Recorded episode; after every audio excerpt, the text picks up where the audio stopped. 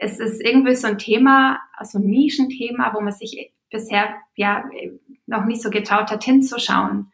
Und wo man irgendwie eher so neigt, dann zu sagen, was, also diese Frau, die jetzt sagt, dass das irgendwie Gewalt im Kreißsaal war, das ist so, die, ja, war vielleicht ein bisschen empfindlich. Ja, oder auch so ganz klassisch dieses, äh, ja, also sobald man dann das neugeborene Baby am Bauch liegen hat, dann ist ja eh alles egal.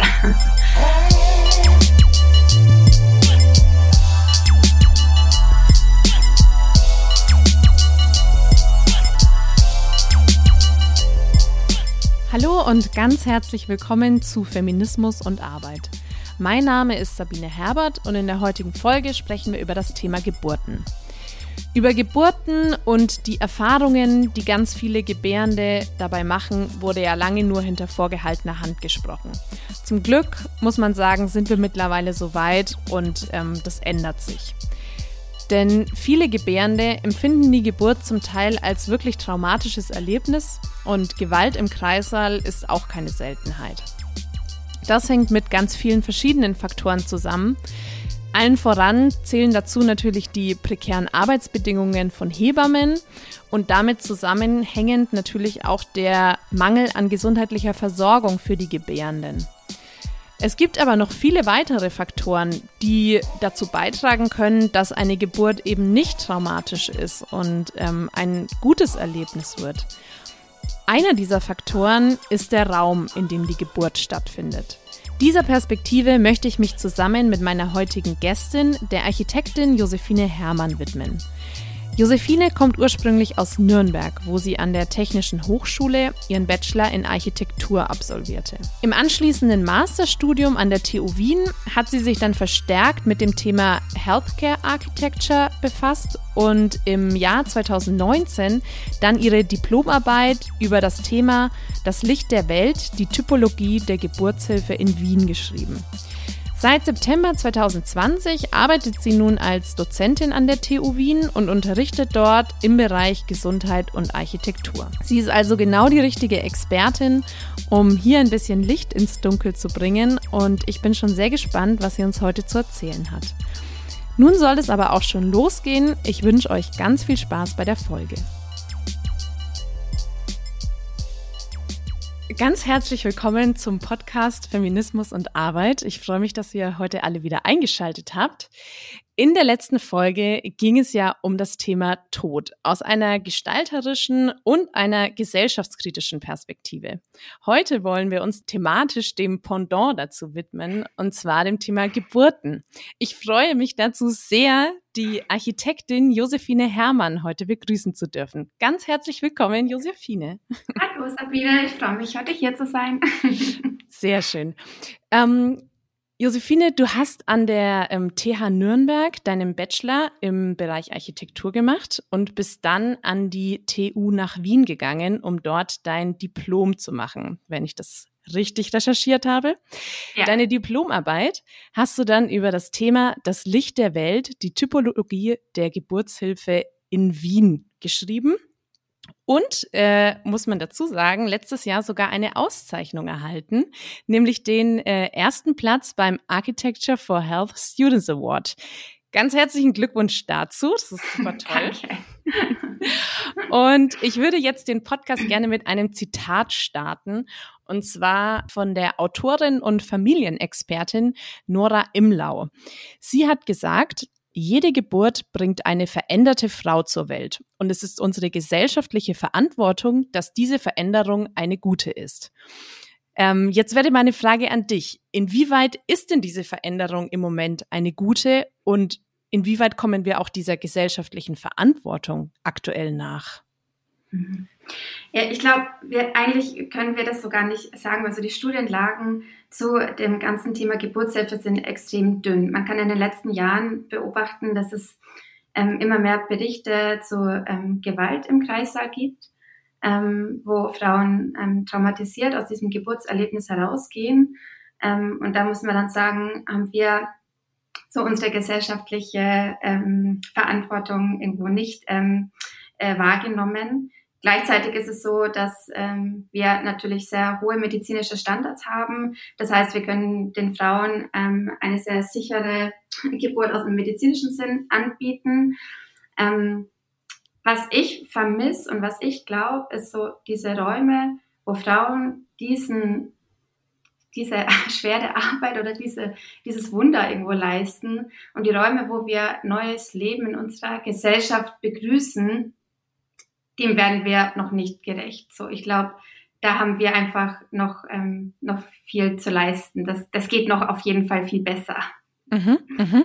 Genau. Ähm, das äh, sind auch genau die zwei Punkte, auf die ich so gestoßen bin. Also, dass es eben zum einen diesen gesundheitlichen Aspekt gibt, ähm, wo es ja natürlich auch, äh, wo auch politische Forderungen mit reinkommen nach äh, mehr Hebammen, nach einer besseren Betreuung. Zählen ja ganz viele Punkte eben dazu, dass da eben auch eine Ökonomisierung des ganzen Gesundheitssystems und so weiter. Das sind alles Punkte, die wir überhaupt nicht vernachlässigen wollen. Aber in deinem Ansatz geht es eben, also du widmest dich dem Ganzen ja aus einer architektonischen Perspektive und sagst, dass es auch hier noch sehr viel Verbesserungsbedarf gibt und dass eben auch diese Räume einen extremen Einfluss auf das gesamte Geburtserlebnis von Frauen haben. Genau, also am Anfang, wie ich angefangen habe, mich mit dem Thema zu beschäftigen, da habe ich irgendwie gedacht, so ich fange jetzt mal an zu recherchieren und dann werde ich auf irgendwas stoßen. Mhm. Und ich habe nichts gefunden. Also bisher habe ich ein, ein Geburtshaus gefunden, das auf ähm, Architekturseiten publiziert worden ist, aber sonst, also es gibt kein architektonisches Statement dafür. Es gibt irgendwo nicht so diese, dieses Dokument, wo steht, ähm, das sind die Bedürfnisse der Frau, das braucht das Neugeborene, ähm, da die Bedürfnisse der Papa, das muss man irgendwie mitdenken. Also das ist irgendwie bisher noch nicht aufgearbeitet worden wenn dann so ganz tief vergraben in den Planungsgrundlagen Krankenhaus, also auch wieder sehr in diesem medizinischen Kontext irgendwo mhm. so verankert. Ja, also es, es ist einfach sehr sehr dünn, was es da so bisher ähm, an, an, an Grundlagen gibt. Mhm. Und als du dann angefangen hast mit deiner Recherche, hm, wie würdest du denn so den aktuellen Status quo zusammenfassen? Also wie sieht denn die ähm, architektonisch-räumliche Lage für Gebärende aktuell aus? Ja, es ist schwierig, weil ich glaube, es so, alle wissen, dass es besser werden muss und dass es anders werden muss. Und so bis jetzt ist es einfach nicht gut.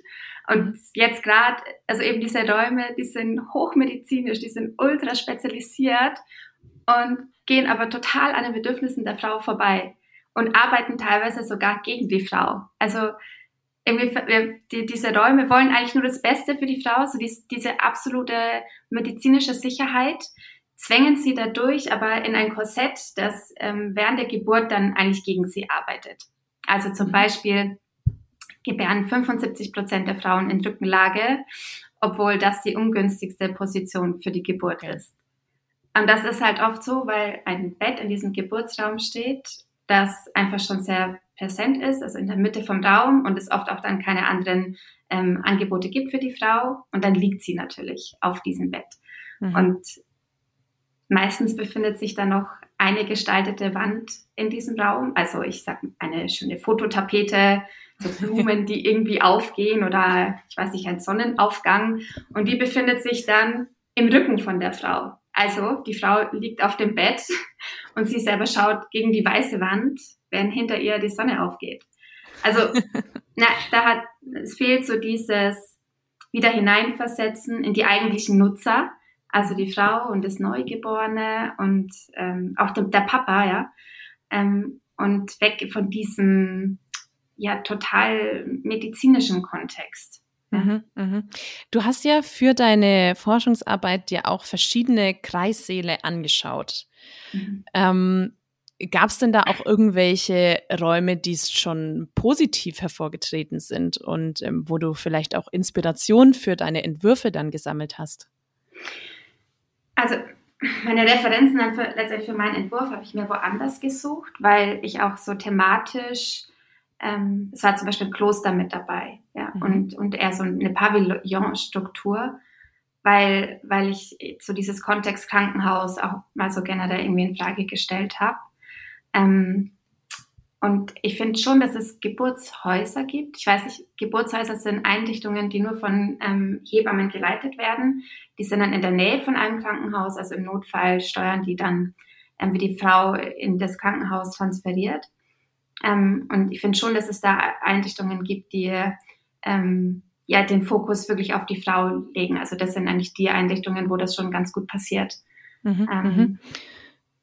Aber das ist ja zum Beispiel, ähm, das hast du ja vorhin auch schon gesagt, dass in Deutschland eben so sehr viel Wert, oder sagen wir mal im deutschsprachigen Raum oder vielleicht auch sogar in Europa, das äh, musst du dann, kannst du besser beurteilen, wird eben sehr viel Wert auf diesen medizinischen Aspekt gelegt. Also Geburten werden so pathologisiert. Sie werden in diesen, also ein Großteil der Frauen gebärt im Krankenhaus und Geburtshäuser sind jetzt zumindest so aus meiner subjektiven Wahrnehmung immer belegt mit, ist viel zu viel Risiko, ähm, das, das, das kann man nicht eingehen, da ist die medizinische Versorgung nicht gewährleistet, was ist denn, wenn irgendwas passiert? Ähm, es werden also die Geburten, werden als ein rein medizinisches Ereignis angesehen. Ähm, was würdest du aber sagen, was gehört denn zu einer Geburt auch noch mit dazu, außer jetzt dem rein medizinischen Vorgang? Was passiert denn da noch mit einer Frau und den Beteiligten? Ich, es ist witzig, weil also ich habe mein erstes Kind mit 23 bekommen und ich hatte nicht mal eine Ahnung, so, dass es Geburtshäuser gibt. Mhm. Also es war für mich einfach, also und das, ich glaube, das ist auch in unserer Gesellschaft so verankert, wenn man ein Kind bekommt, dann geht man ins Krankenhaus, oder? Das ist, und dann hat man gleich so dieses Bild im Kopf, es kommen ja auch 98 Prozent der Kinder im Krankenhaus zur Welt. So, das ist der Ort, wo das passiert. Ähm, die Geburt ist ein Prozess, der, der irgendwann anfängt, nach einer langen Zeit, wo man schwanger war und in dem man irgendwo so sich einlassen muss und einsteigen muss und über sich hinaus wachsen muss, der mitunter schmerzhaft ist, der einen auch Angst machen kann. Das heißt, man, man braucht viel Sicherheit und ein Umfeld, in dem man Vertrauen fassen kann und sich auch öffnen kann. Also man kommt ja auch, man ist vielleicht nackt, man stöhnt, man, man muss sich vielleicht übergeben. Es, es, Im einen Moment geht es einem total gut, im nächsten Moment denkt man, man schafft das jetzt nicht mehr, man hat total viel Selbstzweifel, so und man öffnet sich so bis, bis aufs Herz. Und das, da ist man extrem empfindsam und, und sensibel. Und wenn man da in einer Umgebung ist, wo ständig jemand reinkommt und man ständig gestört wird und unterbrochen wird, dann ist das ähm, eher suboptimal. Also für die Geburt ist das Oxytocin extrem wichtig. Das ist wehenfördernd und anregend. Das ist unser mhm. Liebeshormon. Also und so die Geburt im Krankenhaus. Also ich weiß, ich stell dir vor, du, du schnackst da gerade mit deinem Freund oder mit deiner Freundin und die Tür geht auf und furchtbar, weil es ist deine Mutter oder so. Also der absolute Liebeskiller. Mhm. So ist das irgendwie im, im Krankenhaus vergleichbar. Ja, also es wird irgendwie immer, immer gestört und man kann nicht so reinkommen. Mhm. Und mhm. wir reden jetzt immer über den Geburtsraum, aber als Architektin, ich sehe jetzt gar nicht mehr nur so den Fokus auf dem Geburtsraum, sondern es fängt schon viel früher an, was man eigentlich verändern müsste. Es ist, es fängt schon damit an, dass die Frau, also die gebärende, die wehende Frau, ähm, den, das Krankenhaus über einen Eingang betritt, wo jeder andere Patient auch reingeht. Mhm. Damit ist sie Patientin. Und dann ist sie vielleicht erstmal in einer großen Aula und muss erstmal durch das ganze Krankenhaus watscheln, bis sie bei der Geburtshilfe ankommt. Da steht sie dann erstmal vor einer verschlossenen Tür und muss klingeln, bis jemand kommt und ihr die Tür aufmacht. Also viele, viele Hemmschwellen irgendwie. Mhm. Und da, also es ist was anderes, wenn ich jetzt ähm, wo reinkommen, empfangen wird von gleich direkt von einer Hebamme und da zum Beispiel eine Art ähm, Lounge ist oder ein großer Tisch, wo ich mich erstmal hinsetzen kann. Also eher so diese Wohnzimmeratmosphäre habe, wo, ja, wo ich mich wohlfühle und geborgen.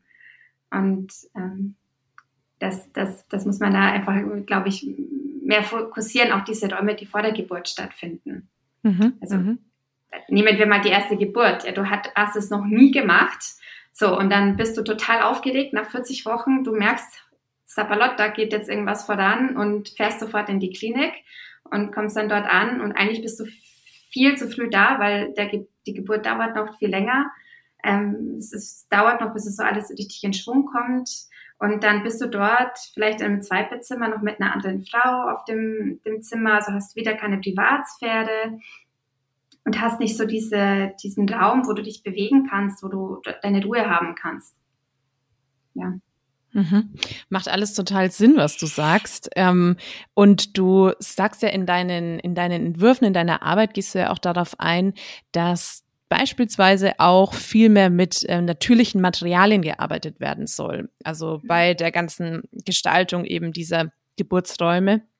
Und ähm, jetzt, wenn man mal mit so einem, sage ich mal, typisch deutschen Verständnis da irgendwie draufschaut und sagt, na ja, ähm, ist es denn irgendwie nachweisbar? Also inwieweit kann man denn wirklich sagen, dass äh, eine Architektur da tatsächlich au ähm, Auswirkungen irgendwie auf die, auf die gebärende Person hat. Also wie würdest du das als, als Architektin beschreiben? Was macht es mit uns Menschen, diese Umgebung?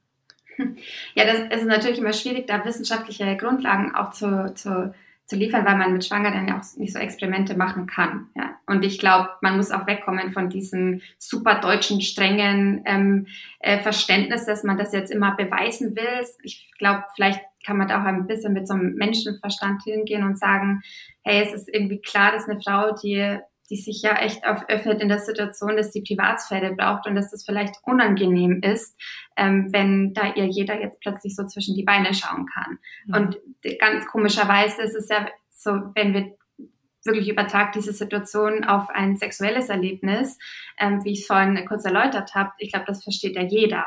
Und das mhm. ist bei der Geburt nicht anders. Ja? Es ist jetzt vielleicht nicht so dieser sexuelle Akt an sich, aber es ist trotzdem etwas, das viel Privatsphäre braucht.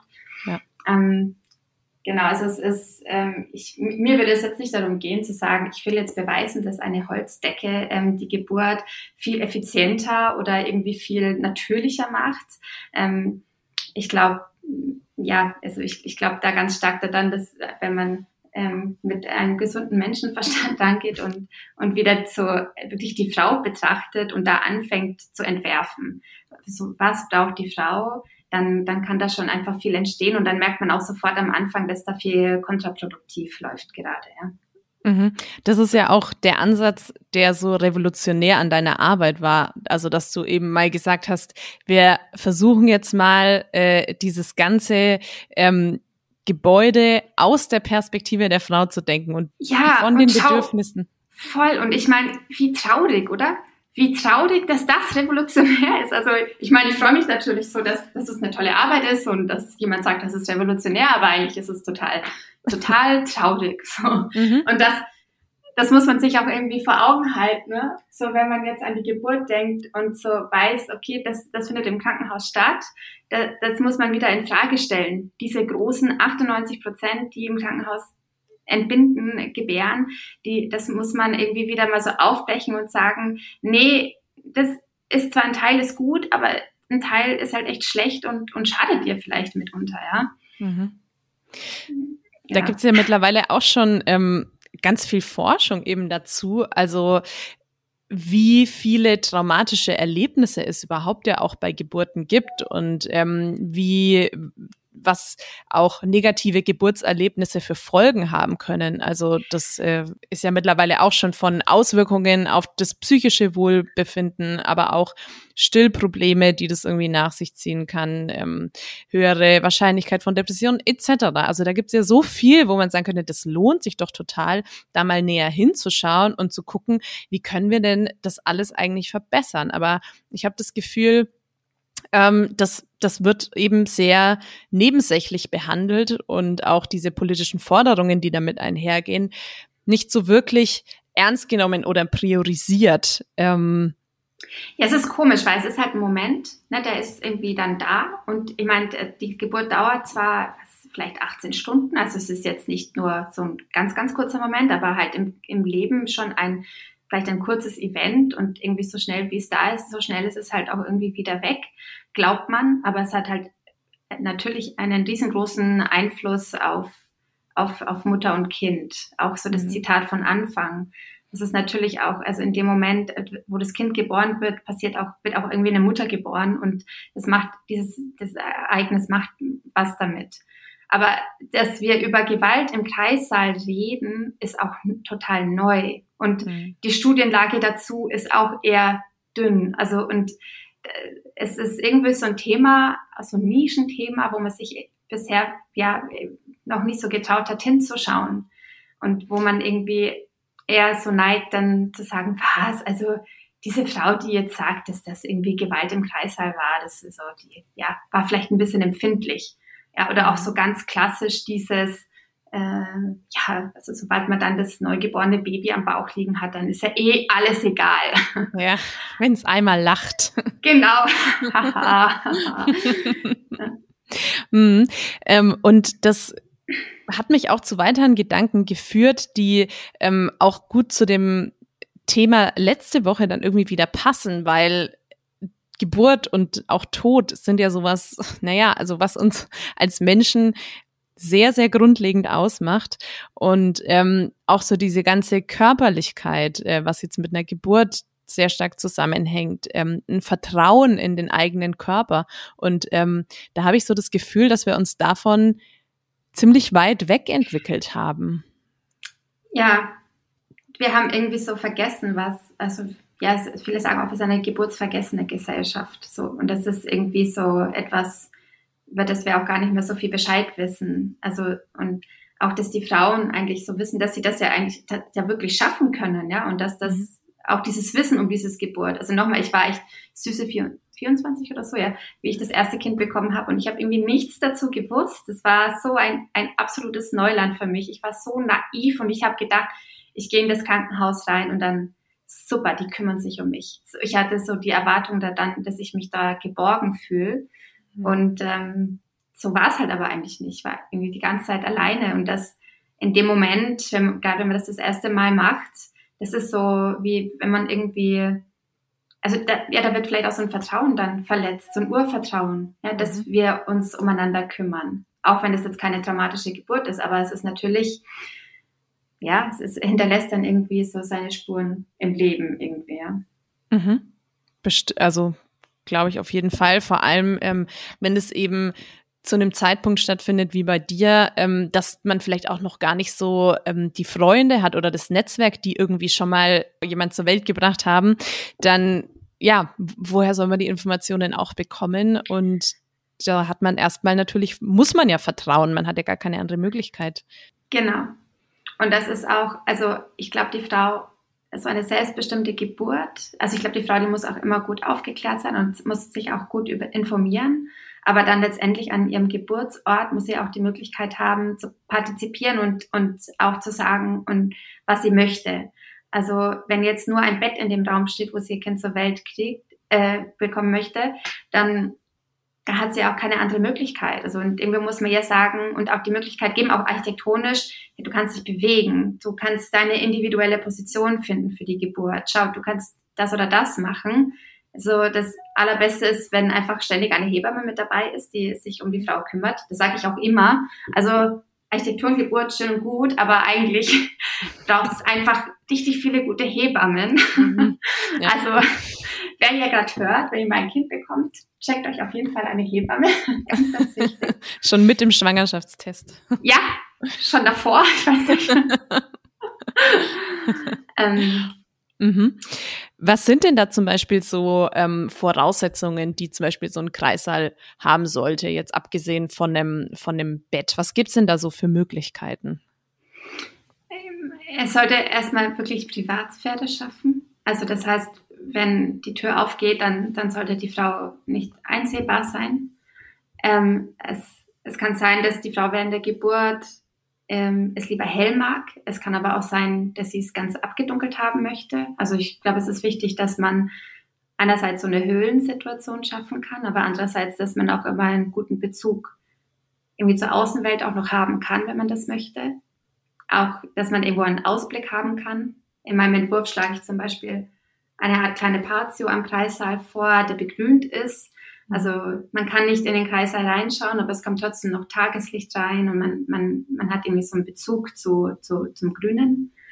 Ähm, das Bett, also stelle ich, ich, ich ein Kreissaal braucht kein Bett. Es braucht erst so eine Landschaft, auf der man sich intuitiv bewegen kann. Also das Bett, damit ich die Position wechseln kann, die muss ich immer irgendwie, das, ja, es ist kompliziert, das zu verstellen. Auf so einer gemütlichen Polsterlandschaft kann ich irgendwie rumturnen. Vielleicht gibt es da noch ein paar Seile und auch eine Sprossenwand, wo ich mich abstützen kann. Ähm, es braucht auch Platz für den Partner. Also jetzt so bei meiner Geburt verwandten Kind hat mich mein Partner gehalten und das war unglaublich schön und wichtig. Also es ist auch, auch gut, dass da jemand, der Partner damit partizipieren kann, wenn er mag. Mhm. Ähm, es ist auch wichtig, dass es Wasser gibt, also ähm, dass die Frau in eine Badewanne steigen kann ähm, und dass es die auch für jede Frau gibt. Weil es gibt sie natürlich schon in den Kreissälen, aber nicht in allen. Mhm auch eine Dusche ist wichtig, dass man sich irgendwie abdausen kann. Also, also einfach so ja. ein unterschiedliches Angebot an verschiedenen Dingen. Hell, mhm. dunkel, kalt, warm, ja, das ist enge, Weite. Das sind solche Sachen, die da irgendwie mit reinspielen, die wichtig sind. Ja, wenn man sich mal vorstellt, wie lang sich ja so eine Geburt auch ziehen kann, ähm, dann ist es ja, wie du ja vorhin auch meintest, mit einem ganz normalen Menschenverstand erstmal logisch, dass man sagt, naja, also ein Bett allein, wenn man noch dazu sehr große Schmerzen hat, reicht wahrscheinlich nicht. Und es ist doch viel natürlicher, sich da zu bewegen.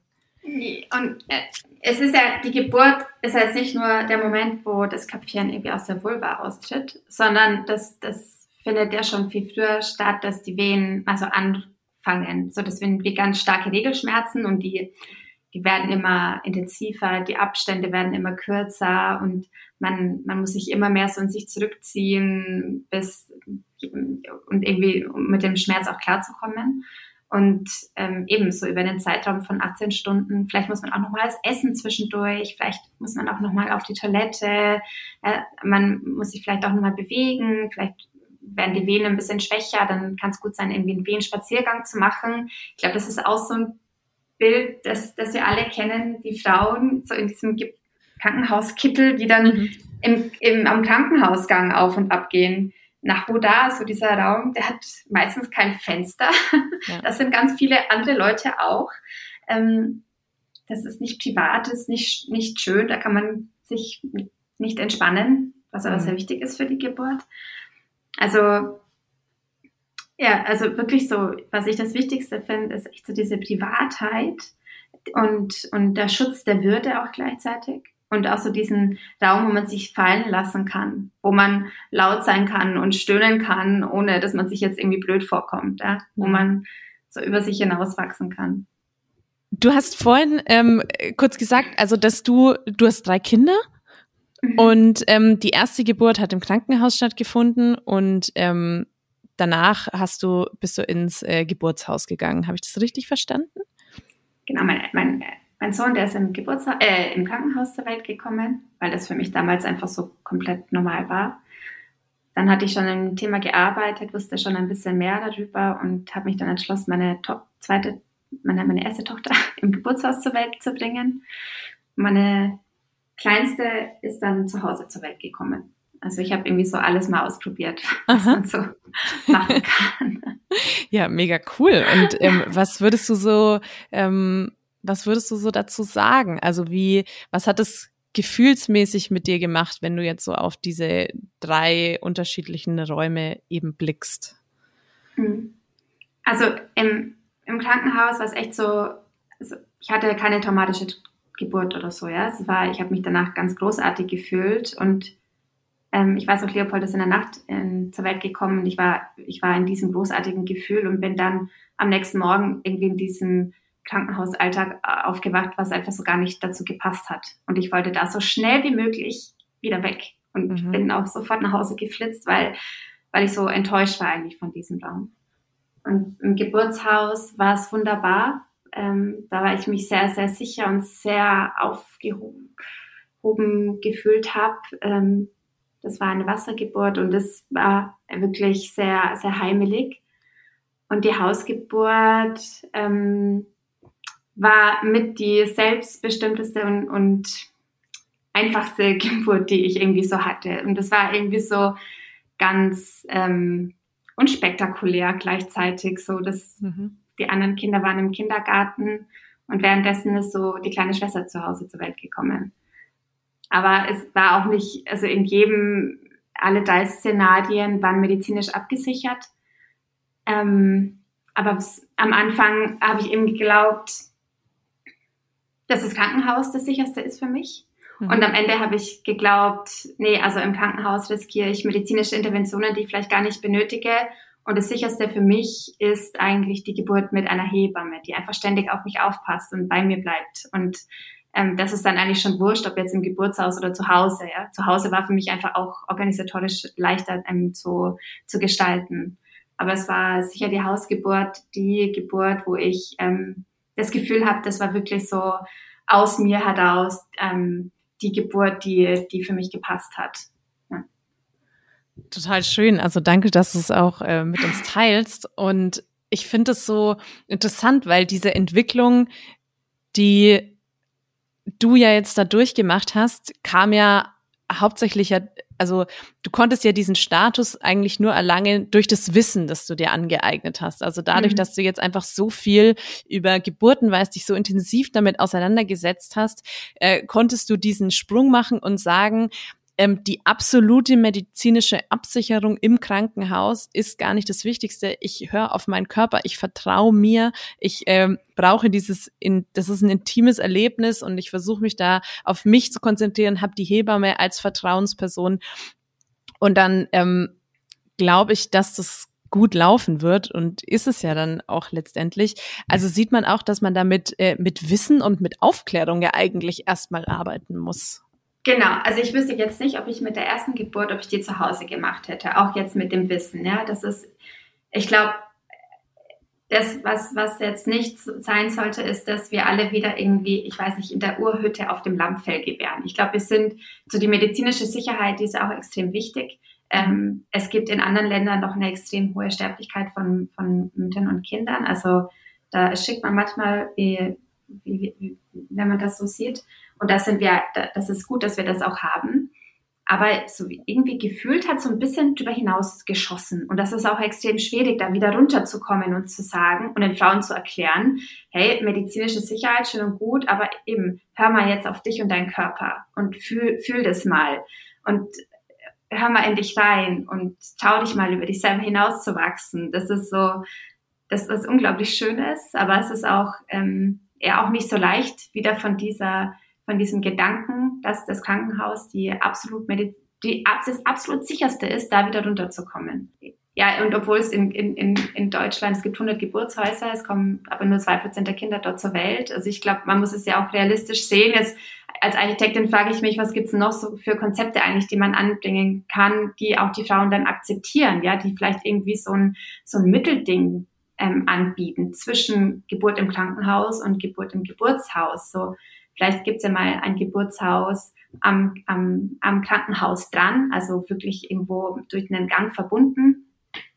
Ähm, mhm. Ich habe an der TU Wien unterrichtet und wir haben dort mal ähm, ein, ein Entwerfen gemacht im, in, mit Kooperation mit einem Krankenhaus hier in Wien, wo wir genau das versucht haben, also dass ein Geburtshaus an einem Krankenhaus dran gebaut ist und ähm, mittels einem ähm, Versorgungsgang verbunden ist. Also es ist eigentlich so, man kann dann in dieser Wohnzimmeratmosphäre sein Kind zur Welt bringen und im Notfall gibt's dann aber trotzdem ähm, die Tür, die man aufmachen muss und man ist sofort im, äh, verbunden mit der Neonatologie und dem ähm, Operationssaal. Ja, also ich glaube, da dann kommen wir der Sache irgendwie näher, weil mhm. wenn man das dann auch entkoppelt, die Geburtshäuser, die können ja auch anders ausschauen. Ja? Da kann man dann auch irgendwie einen Holzfußboden reinlegen, weil man andere hygienische Auflagen hat. Also ich glaube, man muss es wirklich so diesen Teil der Geburtshilfe ein bisschen aus dem Krankenhaus rausziehen. Gerade so weit, dass man diese, diese medizinische Sicherheit noch hat und auch irgendwie spürt, aber schon so weit, dass man auch dann sagen kann, jetzt sind wir gestalterisch auch wieder frei und ähm, wir schauen dann nicht in den Planungsgrundlagen Krankenhaus nach, wenn wir äh, diese Räume planen, sondern wir haben dann vielleicht ein eigenes Nachschlagewerk, ähm, das äh, sich wirklich auf diese Geburtshilfe spezialisiert und viel mehr Möglichkeiten und Freiheiten hat in der Gestaltung. Ähm, du hast auch in, in einem Interview, hast du mal die Niederlande als positives Beispiel erwähnt. Ähm, und da ging es auch unter anderem eben darum, dass äh, zum Beispiel in, in Deutschland die äh, Kaiserschnittraten ja immer weiter nach oben gehen und irgendwie im Moment so bei 30 Prozent liegen und in den Niederlanden zum Beispiel bei 17 Prozent. Und ähm, wenn ich das richtig verstanden habe, sind ja diese Kaiserschnittraten eben auch eine, äh, ein zusätzliches Indiz dafür, äh, für die zunehmende, ja, äh, Pathologisierung, äh, für die unnötigen ähm, Interventionen, die eben vorgenommen werden und auch für eine Ökonomisierung, die ja irgendwie in den Krankenhäusern oder im Gesundheitssystem immer stärker wird. Äh, was macht denn da, was machen denn da zum Beispiel die Niederlande anders als, als jetzt hier im deutschsprachigen Raum? Ich glaube, bei Ihnen ist es wirklich eine, es ist so ein gesellschaftliches Ding. Da ist das einfach normal, dass man auch woanders ein Kind zur Welt bringen kann. Und ich glaube, das hat viel mit der Geschichte zu tun, dass, dass man das nie so ganz verdrängt hat ja, und dass man da sich da, das irgendwo auch noch traut, dass, ähm, dass die Kinder da woanders zur Welt kommen. Bei den Niederlanden, das wird aber auch immer diskutiert, weil sie werden dann auch schnell attackiert, weil sie sagen, ja, aber da sterben dann mehr Kinder, das ist nicht so sicher. Also, und das ist aber alles so komplett diffus, weil es wieder keine richtige Studienlage dazu gibt, ja, das, okay. wo man das irgendwie dann so richtig gut evaluieren könnte. Ja. Und von diesen Konzepten, die du erwähnt hattest, ähm, gibt es da denn schon, äh, wird das schon irgendwo auch umgesetzt oder so praktiziert, dass so das ein bisschen rausgenommen wird aus diesem ganzen klinischen Kontext? Ich kenne jetzt äh, dieses eine Beispiel ähm, in Wien. Also das, haben, das ist das St. Joseph Spital, die haben das tatsächlich jetzt gebaut, ein Geburtshaus am, am Krankenhaus, das mhm. ähm, direkt verbunden ist also so war es geplant, dass es ein Geburtshaus ist, aber jetzt ist es halt doch irgendwie nur so eine Erweiterung von den Kreissälen. Also es ist halt doch wieder nicht ganz aufgegangen. So okay. und ähm, warst du da irgendwie ja. beteiligt eigentlich? An dem Bau selber nicht, nein, nein. Mhm. Also das war schon fertig geplant, als ich damals mit der Diplomarbeit angefangen habe. Das okay. ist jetzt gerade im Bau. Mhm. Genau. Aber wir haben einfach dieses Entwerfen, also diesen Bauplatz ähm, genommen und ähm, quasi den Studenten zur Verfügung gestellt und gesagt, hey, ähm, jetzt zeigt mal, was man da noch so machen könnte und wie es denn noch ausschauen könnte. Ähm, macht mal Vorschläge, ähm, was auch total spannend war, da einfach nochmal ähm, so das Potenzial zu zeigen von den Räumen, wie es auch anders sein kann. Ja, wie ähm, wurde denn eigentlich dieses Thema von den Studierenden so aufgefasst? Weil das kann ich mir vorstellen. Ich weiß nicht, wie so die, die Quote ist bei Architektur äh, zwischen männlich-weiblich. Äh, es gibt mehr Frauen als Männer. Ah ja. Im Studium noch. Aha, ja klar, dann. später. Ja, genau. genau. ähm, aber wie, wie wurde das denn von den Studierenden aufgefasst? Haben die äh, erstmal, fanden die das Thema erstmal komisch oder haben die direkt äh, den Bedarf erkannt? Ja, es war total spannend, weil, also es war so gemischt, es waren ähm, Frauen und Männer dabei. Und ähm, es war, also, weil ich meine, es war so ein, schon fast so was, hey, es ist uns eine Erde, die Räume zu entwerfen, in denen Kinder geboren werden, in denen Kinder das erste Mal das Licht der Welt erblicken, so in der Art. Also mhm. es war, das war irgendwie was Ehrenvolles schon, so was, ah ja, stimmt, die kommen ja irgendwo zur Welt, zu diesem, ne, das neue Leben. Also und es war, glaube ich, für alle extrem spannend, sich mit dem Thema auseinanderzusetzen und alle, die dabei waren, haben das mit sehr viel Engagement gemacht, haben selbstständig noch viel recherchiert und sich wirklich intensiv mit dem Thema auseinandergesetzt und ähm, gezeigt, dass wenn man sich ähm, ja also mit dem Thema auseinandersetzt, dass, dass da total viele Potenziale gibt und man auch total viel machen kann das finde ich auch so spannend an dem Thema. Also es ist mhm. dadurch, dass es noch nicht so viel gibt, kann man halt auch viel machen und viel rausholen irgendwie und, und viel dazu sagen. Und das, das macht Spaß. Ja, richtig cool. Also das ist ja die Einstellung, die man sich insgesamt ja häufig, also mehr wünschen würde, dass äh, das auch wirklich als das anerkannt wird, was es ist. Das ist ein großartiger Moment und äh, warum warum wertschätzen wir denn nicht in in der Art, wie wir äh, ja, wie wir Gebäude gestalten und wie wir darüber reden und insgesamt. Ja, weil es ist schon, ich habe ich war schon ein bisschen erschockt am Anfang, wie ich gemerkt habe, dass es dazu nichts gibt. Und dann mhm. fängt man an zu recherchieren und ich bin auch erst durch dieses Thema viel so auf feministische Literatur gestoßen und habe eigentlich so gemerkt, was da alles noch mit reinspielt. Und auch mhm. dieses Beispiel, das ich vorhin genannt habe, dass die einzig gestaltete, gestaltete Wand im, im Rücken von der Frau ist. Ich meine, das ist ein grob fahrlässiger Planungsfehler aus meiner Sicht.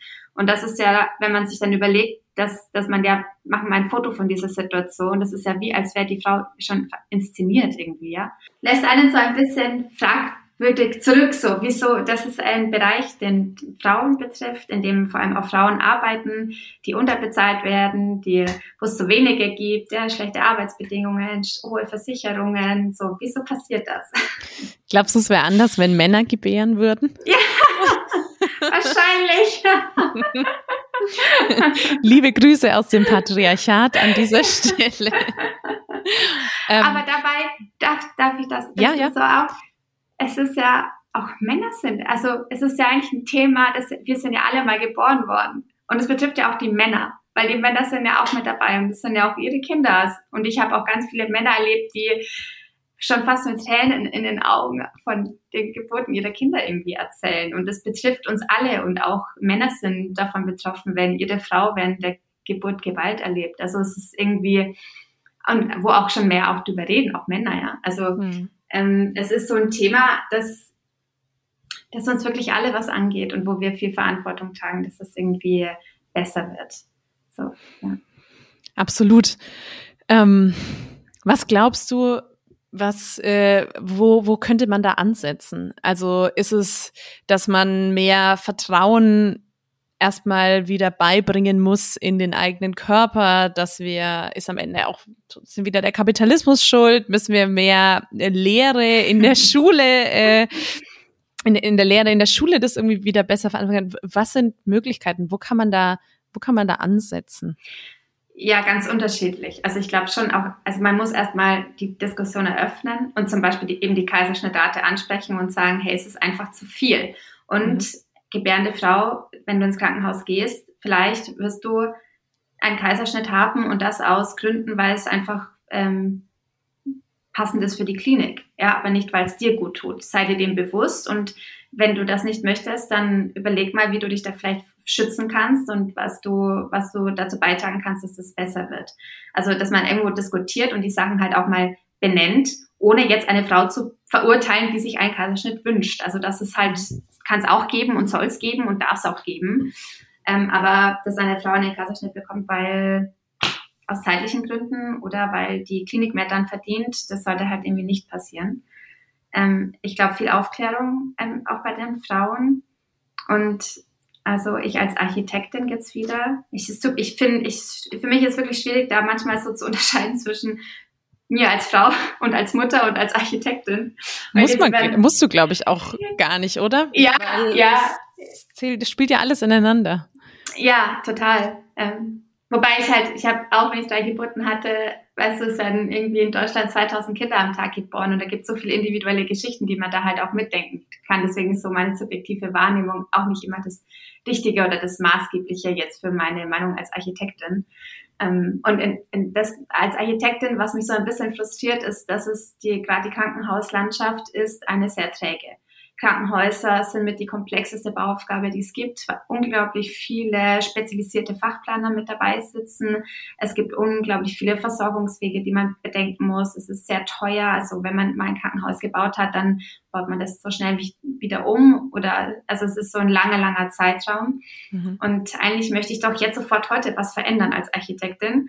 Und da irgendwo einzugreifen, da braucht man jetzt so einen langen Atem. Und ich glaube, man muss auch da erstmal anfangen, irgendwo Grundlagen zu schaffen. Also irgendwie jetzt so, ähm, ich wünsche mir zum Beispiel irgendwie ein, ein Buch, das so ähm, schon in der Abteilung Gesundheitsbauten steht, aber halt nicht mehr im Planungsgrundlagen Krankenhaus, sondern irgendwie so ein, ein, eine Grundlagenforschung zu dem Thema, ähm, dass ähm, wieder so die, die Bedürfnisse der Frauen in den Fokus rückt und auch sichtbar macht. Ja? Also ich glaube, man muss es irgendwie immer wieder hervorholen und zeigen und erklären, ähm, damit es dann irgendwie fruchtbar wird und, und auch dann viele Menschen irgendwie erreicht.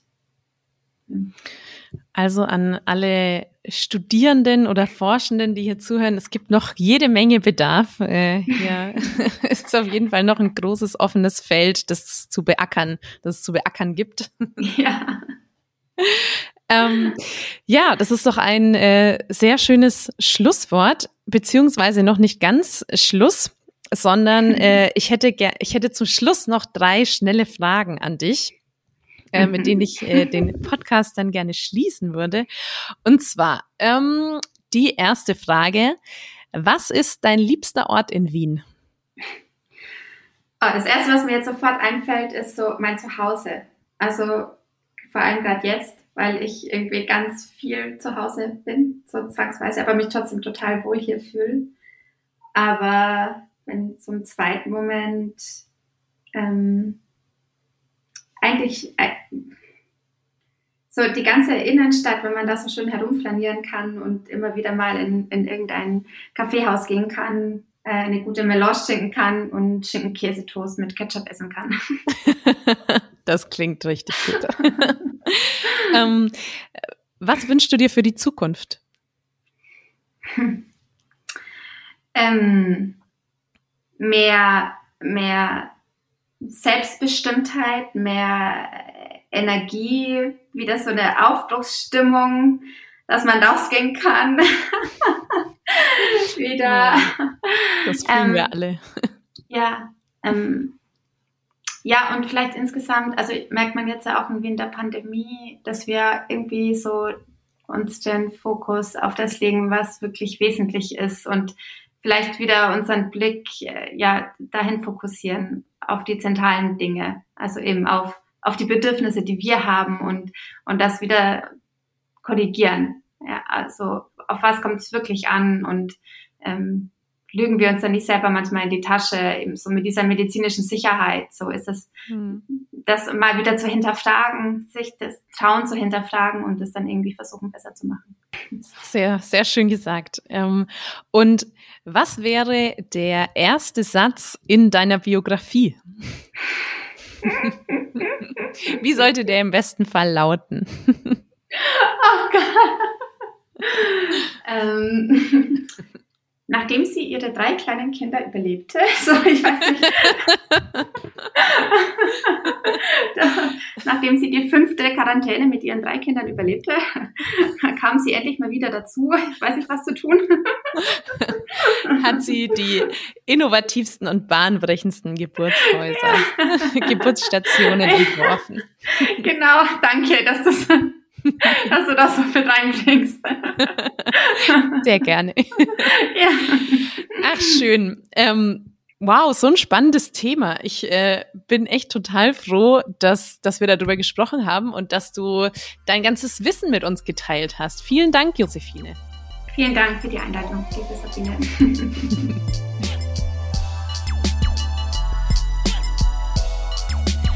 Und natürlich auch ganz herzlichen Dank an euch fürs Zuhören. An alle, die weitere Infos zu dem Thema haben möchten, verlinke ich die Diplomarbeit von Josephine in den Show Notes.